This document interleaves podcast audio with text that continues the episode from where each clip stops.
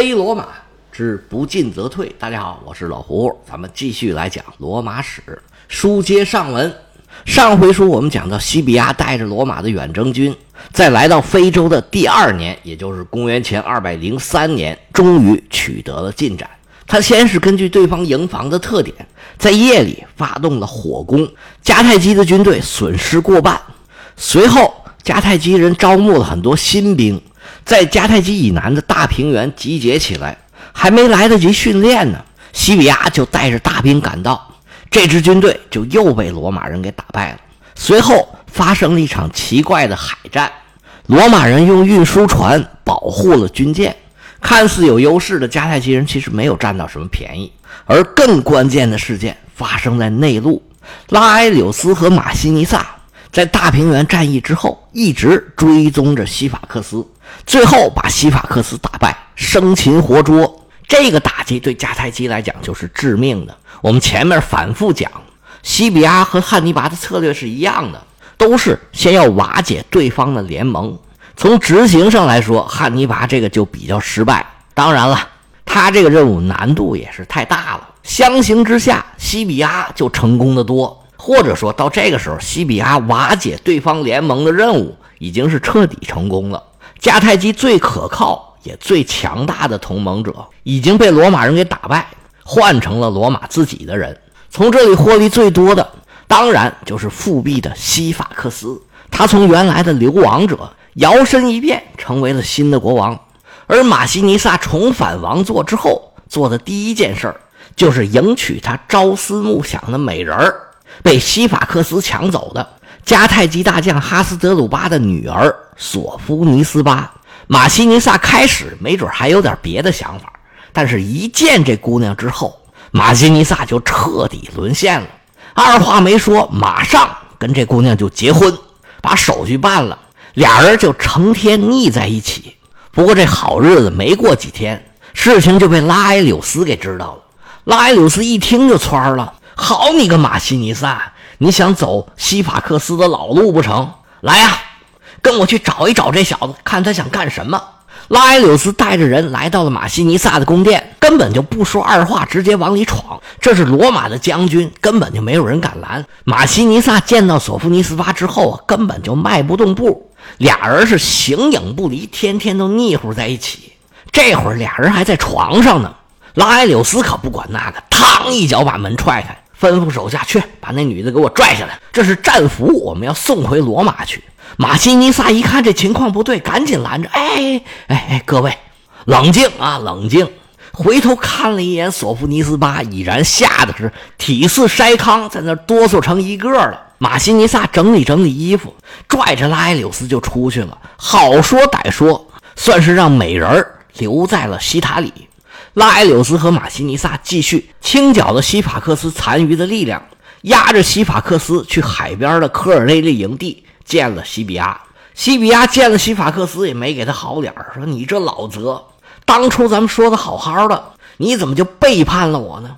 当时我去你那儿，哎，你还对我招呼的挺周到，我还以为我们就是朋友了呢，没想到我们成了战场上的仇敌。”西法克斯赶紧解释：“哎，那不能怪我。”都是那个女的，哈斯德鲁巴那个女儿，迦太基的蛇蝎美女啊，在我面前进谗言，我一时把持不住啊，就受了她的蛊惑，我一时糊涂啊，就跟了迦太基大帅，你可饶命啊！这事儿西比亚早就知道，心里跟明镜似的。他回头就把马西尼萨叫到身边，说：“小马啊，这个时候啊，就是考验一个人的时候，你现在呀，要认准形势。”不能因为儿女私情断送了你下半生的荣华富贵呀！是这姑娘不错，但是这个时候是大是大非的时候，你得保持理智，保持克制。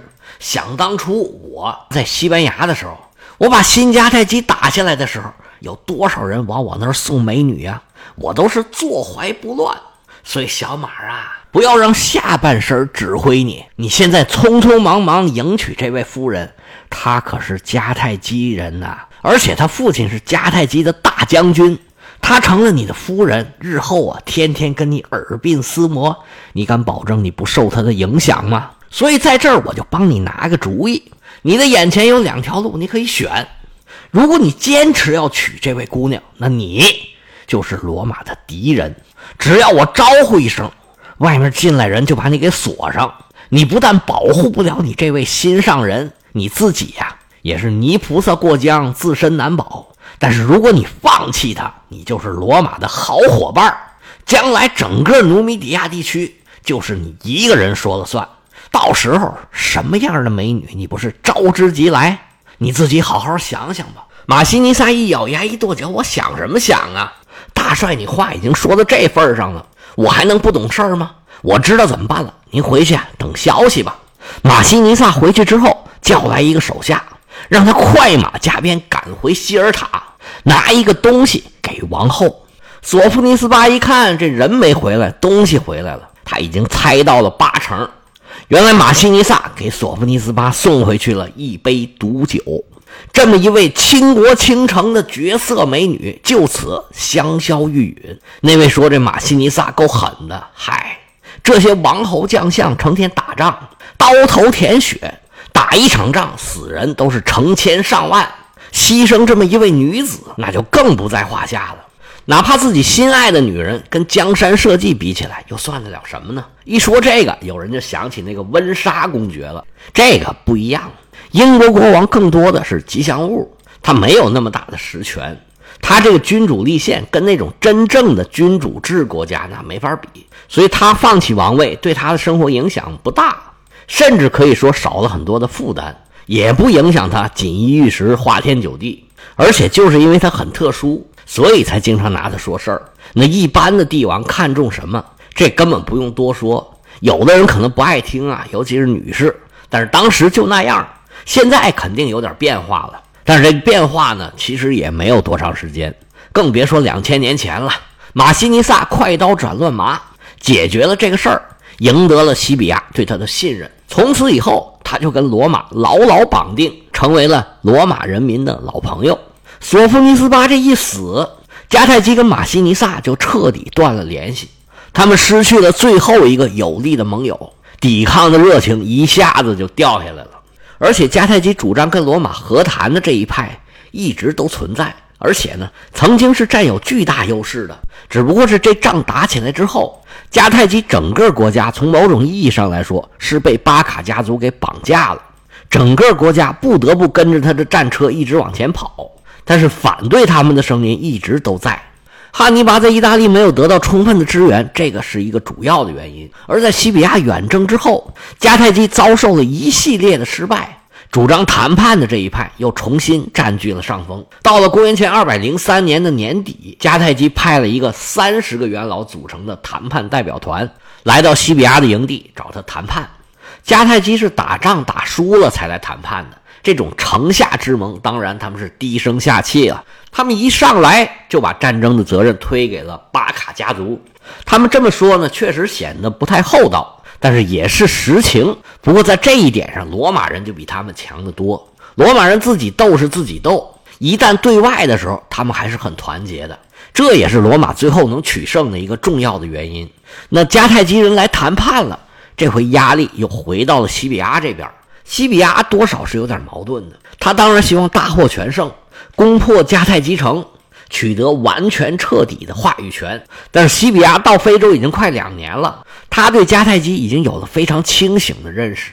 迦太基的城防是固若金汤，西比亚现在手上这点兵力啊，根本就打不下来。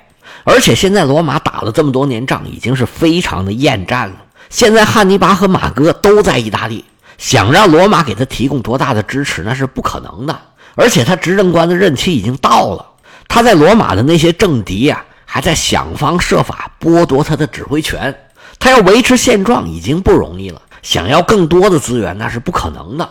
而且迦太基周边的仗已经打完了，西比亚想要继续打仗已经没仗可打了，只剩下围攻迦太基一件事儿了。这个事儿他又干不成，那不如索性就跟迦太基人谈判吧。省得最后什么都干不成，自己的胜利成果又被别人给抢走了。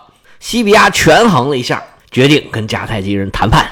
西比亚提出条件：第一个，迦太基交还所有的战俘、逃兵、逃奴；第二个，撤回汉尼拔和马哥的军队；第三，停止干预西班牙的事务；第四，退出所有的意大利和迦太基之间的岛屿；第五，要给罗马提供粮草，包括军队的食物，还有喂马的；第六，交出所有的战舰，只让他们保留二十艘战舰，只要能够自卫就可以了。还有最后一条，要向罗马提供赔款，赔款呢，据说是五千塔兰特，因为这个条件呢。并不是最后的合约，所以不同的史家呢有不同的记载。这个条件呢看起来还是比较宽松的。不过要是严格执行起来，腓尼基已经基本上是去军事化了，对罗马甚至对周边已经没有什么威胁了。但是迦太基作为一个强国，它还是能够存在的。西比亚给了迦太基人三天的时间，说你们好好商量商量，如果没问题的话，你们派人去罗马，最后把条约敲定。你们离开这段时间呢，咱们暂时停战。这个和谈代表团回到迦太基之后，认可了西比亚开出的条件，于是派出使团前往罗马。看起来一切风平浪静，战争好像就要结束了。但是事情可没有那么简单，后面还有西比阿和汉尼拔的直接对抗，一场压轴的大戏还没讲呢。所以这场谈判呢，肯定是没谈成。为啥没谈成？咱们待会儿再说。先说说罗马的局势。罗马这个时候已经相对缓和了。汉尼拔在南部，马哥在北部，都受到了相当大的限制，他们会师的可能性越来越小。所以罗马人这个时候就没有那么担心，对前来谈判的这个代表团就能够比较冷静地看待了。在迦太基的使团到罗马之前，罗马人已经开心过一波了。拉埃柳斯押着西法克斯和一些比较重要的战俘回到了罗马，受到罗马人的热烈欢迎。拉埃柳斯肯定也带着西比亚的消息，跟元老院做了很具体的汇报。过后没多久，迦太基的使团就到了，双方就开始了谈判。经过一番交涉，最后的结果大家肯定已经知道了，就是双方并没有谈成。但是具体为什么没谈成，在史书上就有争议了。根据李维的讲法，元老院在贝罗纳神庙接待了迦太基使团。咱们以前讲过，这贝罗纳呀是罗马的女战神，在这里接待迦太基人，应该是有深意的。因为西比亚从西班牙回来，向众位元老汇报西班牙战况的时候，也是在这儿，在这儿接待迦太基人，多少应该是有炫耀武力的意思，或者通过迦太基人向女战神宣告：啊，我们又打赢了。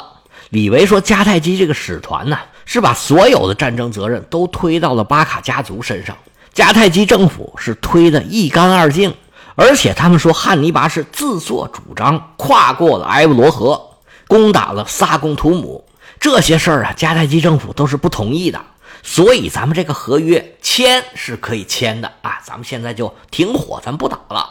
但是西班牙这块地方，咱们是不是还是以埃布罗河为界？”北边是你的，南边是我的，就是说咱们要回到战争以前的状态，这才叫合约嘛，对不对？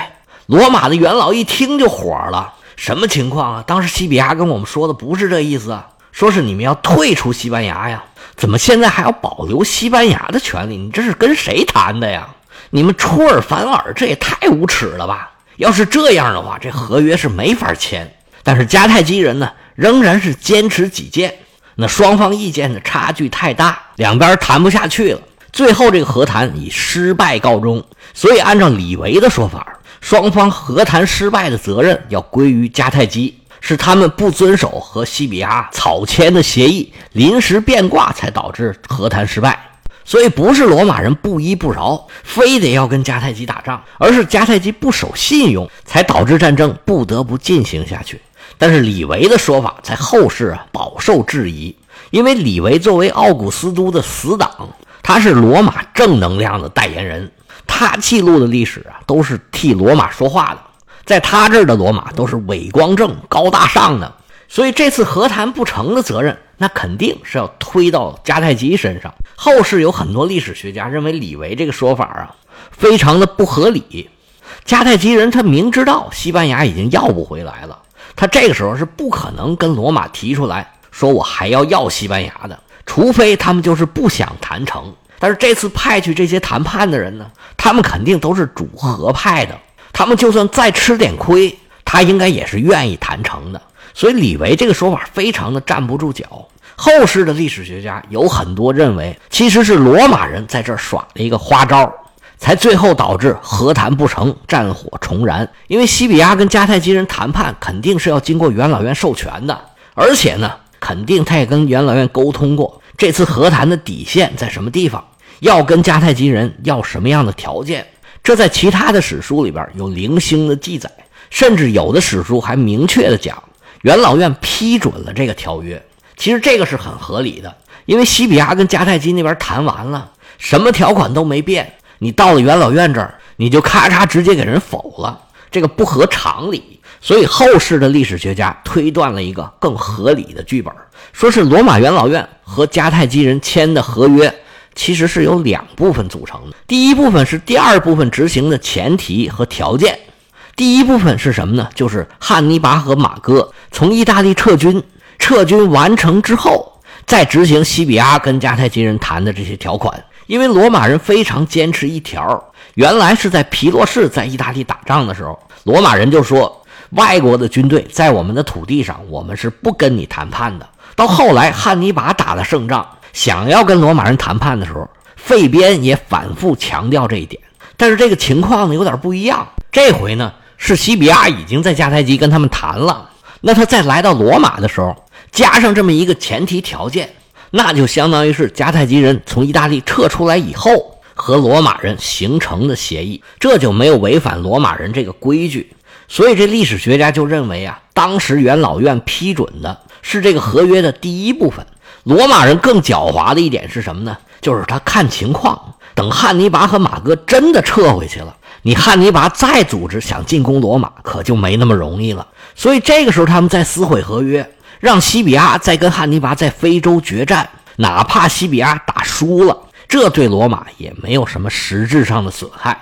其实西比亚某种程度上，罗马人就是拿他们来冒险，是一种赌博。如果我赌赢了，那当然好，皆大欢喜。但是就算是赌输了，你也不过就是一个坎尼军团加上一点志愿者，罗马的骨架还在。其实罗马人最忌惮的还是汉尼拔，只要他一天还在意大利，元老院他们这些人就睡不踏实。